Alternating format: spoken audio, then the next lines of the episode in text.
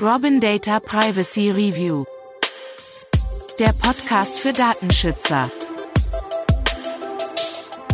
Hallo und herzlich willkommen zur zweiten Ausgabe unseres Podcastes Privacy Review, der Podcast für Datenschützer. Mein Name ist André Döring und ich freue mich, dass ihr wieder dabei seid.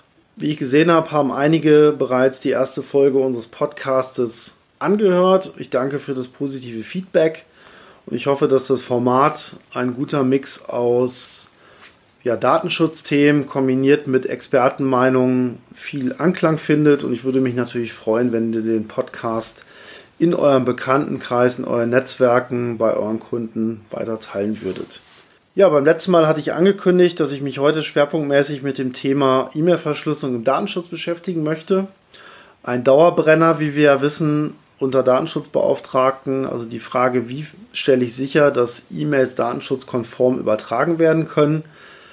Dazu habe ich ein sehr interessantes Interview geführt mit einem Experten, der sich da sehr gut auskennt. Allerdings würde ich dieses Thema gerne auf den nächsten Podcast verschieben und aus aktuellem Anlass im Thema 1 auf die Corona-Warn-App im Detail eingehen, denn sie ist ja immer noch sehr virulent. Ja, abschließend danach nochmal ganz kurz ein kleiner Aufreger der Woche, der meine Haare zu Berge stehen lassen hat. Ich wünsche euch viel Spaß beim Podcast. Was gibt es Aktuelles im Datenschutz? Kommen wir zum ersten Thema. Aus aktuellem Anlass möchte ich es nochmal aufgreifen. Das ist die Corona-Warn-App. Die Corona-Warn-App steht jetzt seit einigen Tagen zum Download bereit. Mittlerweile haben nahezu 10 Millionen Nutzer die App runtergeladen und es scheint sich durchaus zu einer Art Erfolgsmodell zu entwickeln. Auf jeden Fall Anlass genug, sich nochmal die Details anzuschauen.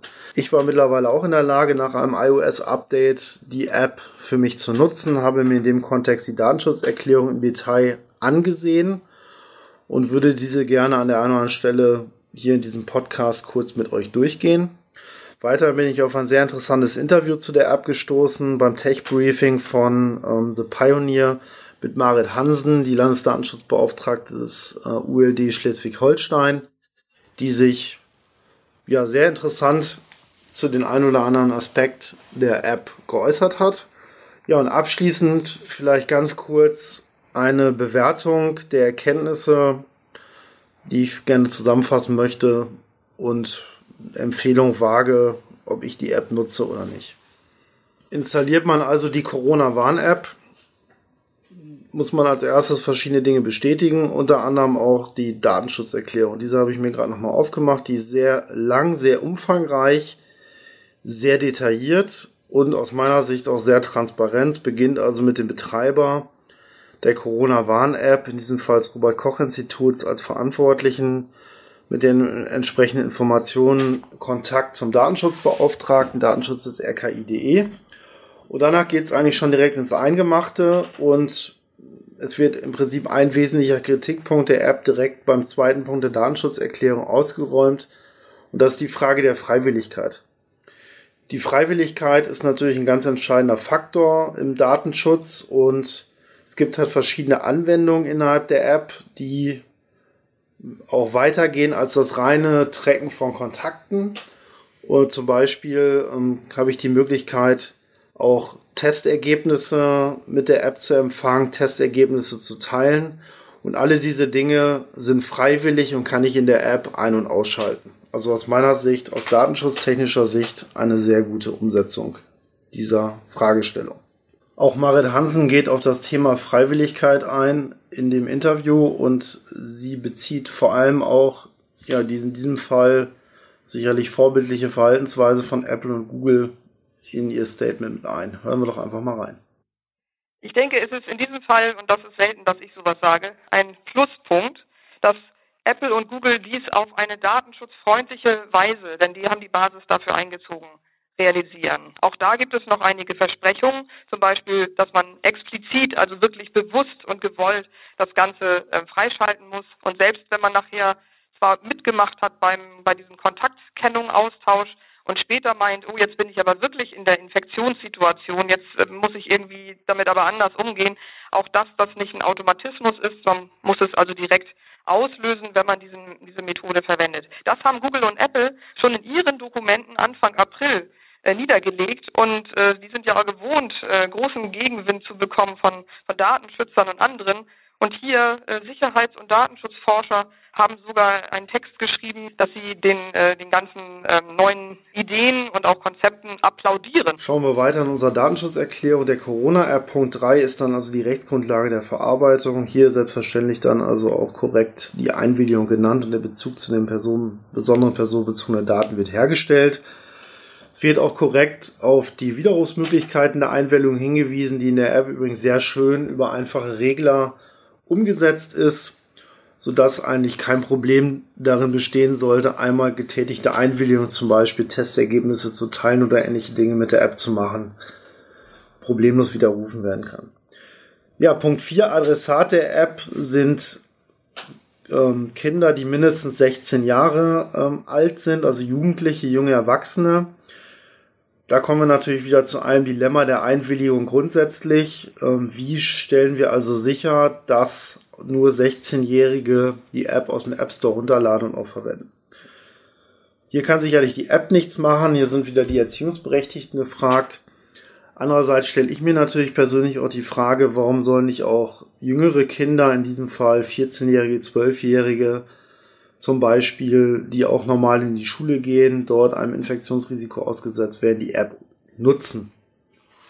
Denn sie ist ja letztendlich datenschutzkonform und dadurch sind die Risiken für die Betroffenen, also die Kinder in diesem Fall aus meiner Sicht, eher gering einzuschätzen. Wer sich mit den technischen Risiken der App im Detail beschäftigen will, dem sei auf die veröffentlichte Datenschutzfolgenabschätzung des Forums Informatikerin für Frieden und gesellschaftliche Verantwortung hingewiesen. Der Link findet sich unten im Text.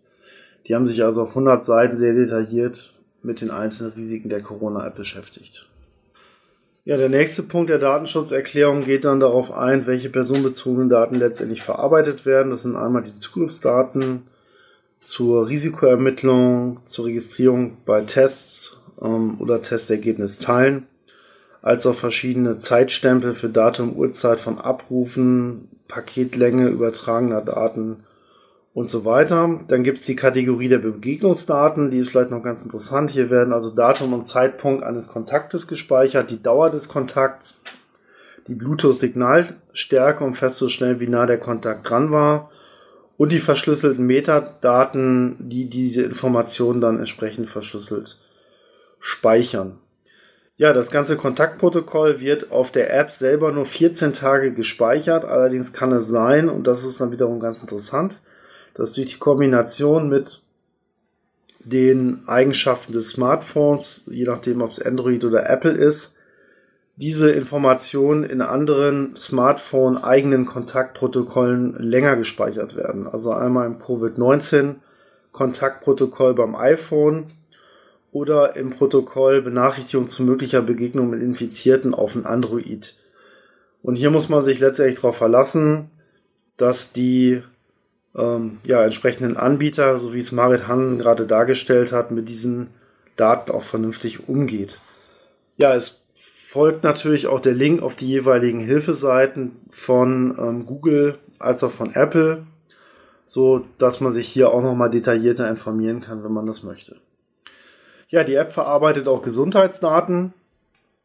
Ähm, und zwar in dem Fall, wenn ein Risiko erkannt wird und man letztendlich sich an den Tests registriert und ähm, Testergebnisse teilt. Zu dieser Funktion vielleicht ganz kurz. Die Idee ist letztendlich, dass man über ein kodiertes Verfahren seine Testergebnisse beim Gesundheitsamt angeben und abrufen kann und dadurch eine einfache Möglichkeit hat, die Testergebnisse zu teilen, insofern, dass dann die Nutzer informiert werden, die einen entsprechenden Code empfangen haben, der von dem jeweiligen Smartcom eines Betroffenen übertragen wurde. Und so können dann Infektionsketten nachverfolgt werden. Alle Funktionen der App sind sehr transparent in Punkt 6 der Datenschutzerklärung aufgeführt und im Detail erklärt, also sprich zum Beispiel die Risikoermittlung, Wie funktioniert das Testregistrierungsverfahren auf Basis von QR-Codes in Kombination mit dem Arzt oder angeschlossenen Ärzten an das System der App-Betreiber? Hinterlegung der Testergebnisse, Abruf der Testergebnisse oder die Teilungs Teilfunktion für die Testergebnisse. Ja, es wird auch nochmal darauf eingegangen, ähm, wie die Daten weiter verarbeitet werden, auch zum Beispiel im Bereich der Bundesregierung, ähm, ob da irgendeine Verarbeitung stattfindet, also alles sehr transparent. Interessant und deswegen möchte ich als nächstes auch nochmal im Detail darauf eingehen, ist, welche Berechtigung benötigt eigentlich die App auf dem jeweiligen Smartphone. Ist natürlich klar, die App ist tief in die Systeme integriert. Das war ja auch lange ein Diskussionspunkt. Spielen Apple und Google mit bei einer dezentralen Lösung, die in sich in das Betriebssystem jeweils integrieren müssen. Ähm, sie haben letztendlich zugestimmt und dementsprechend ähm, werden natürlich Kernfunktionen der Betriebssysteme verwendet. Ähm, ja, letztendlich werden auch ein Funktionen verwendet, die wir tagtäglich verwenden. Das ist einmal natürlich das Internet, um Testergebnisse zu übermitteln, Risikoermittlungen zu bekommen und so weiter. Dann brauche ich natürlich die Bluetooth-Funktion, um letztendlich die ähm, Zufalls-IDs zu übertragen und letztendlich auch die Nähe der Kontakte zu messen. Ich brauche möglicherweise die Kamera, wenn ich an dem Thema Testergebnis äh, übermitteln, Testergebnis teilen, teilnehmen möchte.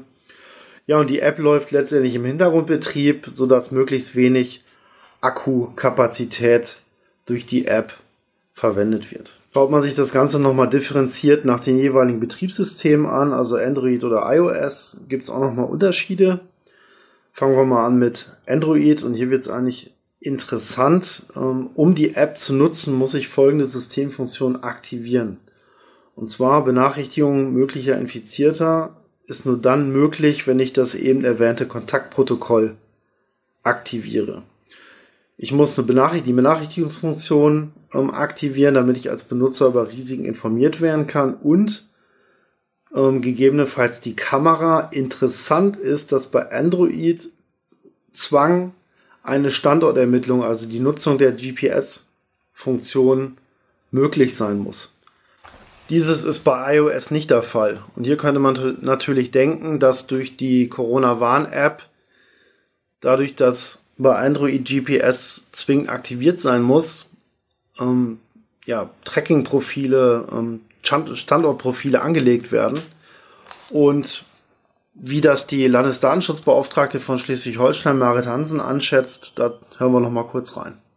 Nee, und, und Bewegungsprofile gehen hier damit nicht, weil ja irgendwo diese Daten zusammengeführt werden müssten. Im Augenblick hat jeder auf seinem Handy und nur auf seinem Handy dann Daten von den Kontakten der anderen und zwar diese wechselnden Kennungen. Das heißt, wer sich diese Dateien oder Daten anschaut, der sieht ganz viele Zahlen und Buchstaben vielleicht, also gar nichts, womit er direkt was anfangen könnte. Man hat dann die, im Infektionsfall äh, überhaupt erst eine Kommunikation von bestimmten Informationen, aber auch wieder nicht so, dass ein zentraler Server das sammelt. Das war auch in der allerersten Konzeption so gedacht, dass der zentrale Server dann mal alle Daten bekommt und dann kann man die auswerten. Das ist aber genau abgebogen worden. Das gab eine sehr starke Diskussion, die hat vermutlich auch die die, die Produktion ein wenig verlangsamt, weil man nämlich von einem Konzept in ein, eine andere Richtung ähm, abgebogen ist, sinnvollerweise. Deswegen verstehe ich, wenn es jetzt ein bisschen länger gedauert hat, für das Bessere. Das andere hätte mir persönlich Sorgen machen können, weil dann eben doch ein zentraler Server sehr viel davon sieht. Hier müsste man noch sehr viel mehr Aufwand treiben. Das ist auch kein hundertprozentig sicheres System, um irgendwelche Überwachungs Fiktion damit zu machen. Also interessanter wären eher, wenn da manipulierte Apps kämen oder äh, jemand noch ganz andere Funktionalität da rein. Also ich persönlich würde einschätzen, dass hier sowohl ein latentes Datenschutzrisiko besteht, ähm, vor allen Dingen, wenn ich beim Android-System ja letztendlich den Zwang habe, mein GPS-Tracking anzustellen. Klammer auf, ich persönlich versuche es immer auszustellen, wenn ich es nicht verwenden muss, Klammer zu. Denn es gibt ja eine ganze Menge Apps, die im Hintergrund GPS-Informationen nutzen. Nehmen wir zum Beispiel das Google-eigene Produkt Google Maps. Und ähm, ja, hier besteht durchaus die Möglichkeit, dass zwar nicht in der Corona-Warn-App ein Bewegungsprofil erstellt wird, sondern ähm, letztendlich in anderen Apps. Und das ist natürlich besonders unangenehm für Menschen, die sehr intensiv auf den Schutz ihrer personenbezogenen Daten achten. Abschließend geht es dann in der Datenschutzerklärung auch noch um das Thema Löschung von Daten. Und hier steht zum Beispiel drin, dass diese Zufalls-ID ist vielleicht eine wichtige Information, nach 14 Tagen automatisch gelöscht werden. Dann soll ja das Infektionsrisiko gering sein. Ja, letztendlich geht es auch nochmal um die Details für die Testregistrierung, die entstehenden Token und so weiter. Das ist alles sehr detailliert und sehr transparent geregelt. Gleiche ist auch die Frage, an wen werden die Daten weitergegeben? Sind Auftragsverarbeiter im Spiel? Artikel 28 DSGVO. Ja, es sind welche im Spiel. Das ist in diesem Fall die T-Systems International GmbH und die SAP Deutschland SE und Co. KG, die im Auftrag des RKI die entsprechenden Systeme hosten eine Verarbeitung in Drittländern ähm, findet nicht statt, sondern es ist eine reine Verarbeitung innerhalb der EU oder innerhalb des europäischen Wirtschafts Wirtschaftsraums. Ähm, das wird in Punkt 10 der Datenschutzerklärung beschrieben. Punkt 11 ist dann nochmal das Thema Widerrufe. Punkt 12 die sonstigen Datenschutzrechte. Ja, wenn man sich also die Corona-App dann insgesamt anguckt, muss man feststellen, die Kritik durch Chaos Computer Club, Netzaktivisten, Datenschützer, IT-Sicherheitsexperten hat offensichtlich gewirkt, hat zu einem Umdenken der Bundesregierung geführt. Ja, und vermutlich die aktuell datenschutzkonformste Tracking-Nachverfolgungs-App für Pandemiesituationen geliefert. Vielleicht eine Vorbildfunktion für Europa. Und jetzt ist die Frage, welche Risiken können eigentlich noch entstehen? Und das größte Problem ist sicherlich, dass diese App nicht nur für den Zweck der Kontaktverfolgung genutzt wird, sondern auch mit weiteren Funktionen vollgestopft wird. Wie zum Beispiel die Nutzung von Gesundheitsinformationen in Kombination mit Gesundheits-App, nehmen wir mal Health auf iOS etc., die dann vielleicht zu Einschränkungen in unserem täglichen Leben führen, dass ich vielleicht bestimmte Gebäude nur noch betreten darf, wenn ich diese App installiert habe, etc. Auch hierzu äußert sich Marit Hansen und das möchte ich euch nicht vorenthalten. Wir sind äh, ja auch direkt angegriffen worden als Datenschützer. Wir seien dann schuld, wenn wir zu viel Datenschutz fordern, an ganz vielen Toten, denn man könnte jetzt mit den Daten nicht mehr forschen. Diese Daten zur Infektionsnachverfolgung, die sind erstmal zur Infektionsnachverfolgung da. Es geht nicht darum, dass man Sensordaten auf, aufnimmt und an zentrale Datenbanken tut. Das kann auch sinnvoll sein. Und da kann man sich auch als Patientin oder Patient entscheiden, das möchte ich gerne tun oder auch als, als Kontrollgruppe. Nur das jetzt alles, äh, diese ganzen verschiedenen, teilweise sinnvoll, teilweise vielleicht auch zu fordernden Zwecke in eine Sache zusammenzubinden, das führt eben auch wieder dazu, dass man nicht mehr genau weiß, ist nicht doch ein Überwachungspotenzial da.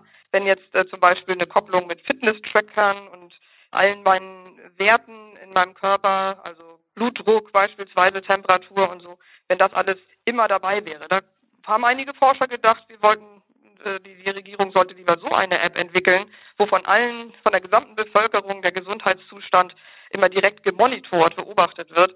Nee, nee, nee, das ist hier was ganz anderes. Und deswegen, natürlich gibt es Begehrlichkeiten, auch im Guten, um zu forschen, sicherlich. Aber das muss fair auf den Tisch und dann kann man dafür die richtigen Lösungen entwickeln. Und deswegen, wer zusätzlich noch seine Daten spenden, spenden möchte, zu verstellen will, dafür gibt es eigene Apps, dann soll man das auch so machen. Um die Sache Corona-App für diese Woche abzuschließen, was ist meine persönliche Meinung dazu? Ich habe sie installiert. Ich habe, werde sie ein paar Tage jetzt erstmal testen und werde sehen, was passiert, wie wirkt sich der Betrieb auf meine Akkuleistung aus, ähm, wie gibt es irgendwelche Sicherheitslücken, die möglicherweise entdeckt werden, weil Leute sich den Quellcode nochmal näher angucken. Wie entwickelt sich die politische Diskussion ähm, in hinsichtlich der Kombination dieser App mit weiteren ja, datenrelevanten Diensten, die zur Überwachung genutzt werden können. Und ja, auf Basis dieser Diskussion werde ich entscheiden, ob ich die App weiter verwende oder nicht. Im ersten Step bin ich auf jeden Fall neugierig, gebe der Sache eine Chance und werde sie testen. Und jetzt berichtet André über den Aufreger der Woche. Kommen wir nun abschließend für diese Podcast-Folge zum Aufreger der Woche. Hier habe ich eine sehr interessante Story gefunden und zwar ist das die Story des YouTubers It's Marvin Marvin ist leidenschaftlicher YouTuber und spezialisiert auf den Besuch von sogenannten Lost Spaces. Was sind Lost Spaces? Das sind verlassene Orte, die seit zehn oder mehr Jahren ähm, ja nicht mehr benutzt werden, in denen quasi Zeit stillgestanden ist und die hält er als Videodokument fest. Ja, am 10. Mai besuchte er mit seinen Begleitern die ehemalige St. Nik das ehemalige St. Nikolaus Hospital der Stadt Büren bei Paderborn und als er problemlos dieses alte Gebäude betrat, tat sich doch ein sehr interessanter Fund auf, vor allen Dingen aus datenschutztechnischer Sicht. Denn man sieht in dem Video schon nach kurzer Zeit im Taschenlampenlicht Regale voll mit Akten. Und bei näherer Hinsicht stellte sich heraus, es sind nicht einfach irgendwelche Akten, sondern es sind Patientenakten. Tausende Patientenakten, Röntgenbilder etc., die in diesem verlassenen Krankenhaus mehr oder weniger öffentlich zugänglich lagern. Ja, der Bürgermeister der Stadt Büren hat sich zu dem Thema auch geäußert er weist alle Schuld von sich und sagt, ähm, die, das Gebäude gehöre einer Tochterfirma der Marseille Kliniken AG aus Hamburg und die hätten 2005 das Klinikum von einem kirchlichen Träger übernommen und die Stadt Büren wäre an der Stelle nicht mehr für dieses Thema zuständig. Ich kann trotzdem nur hoffen, dass hier die Behörden eingeschritten sind und die entsprechenden Krankenakten so schnell wie möglich entfernt haben, sodass diese natürlich nicht in falsche Hände geraten können.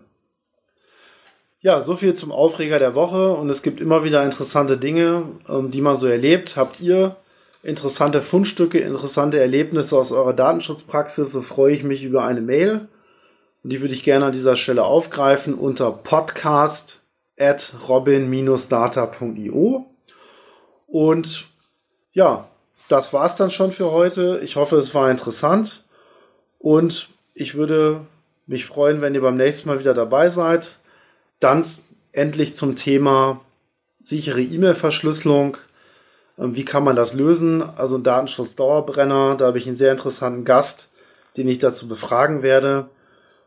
Ja, und da bleibt mir eigentlich nur noch eins zu wünschen. Ich wünsche euch eine gute Woche und achtet auf eure Daten. Euer André Döring. Robin Data Datenschutz einfach gemacht.